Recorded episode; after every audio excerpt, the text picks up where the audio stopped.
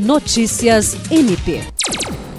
O Ministério Público do Estado do Acre, por meio do Centro de Apoio Operacional das Procuradorias e Promotorias Criminais, participou nesta terça-feira de uma reunião com representantes da Polícia Civil, onde apresentou os projetos Diálogos Interinstitucionais e Tramitação Direta de Inquérito Policial.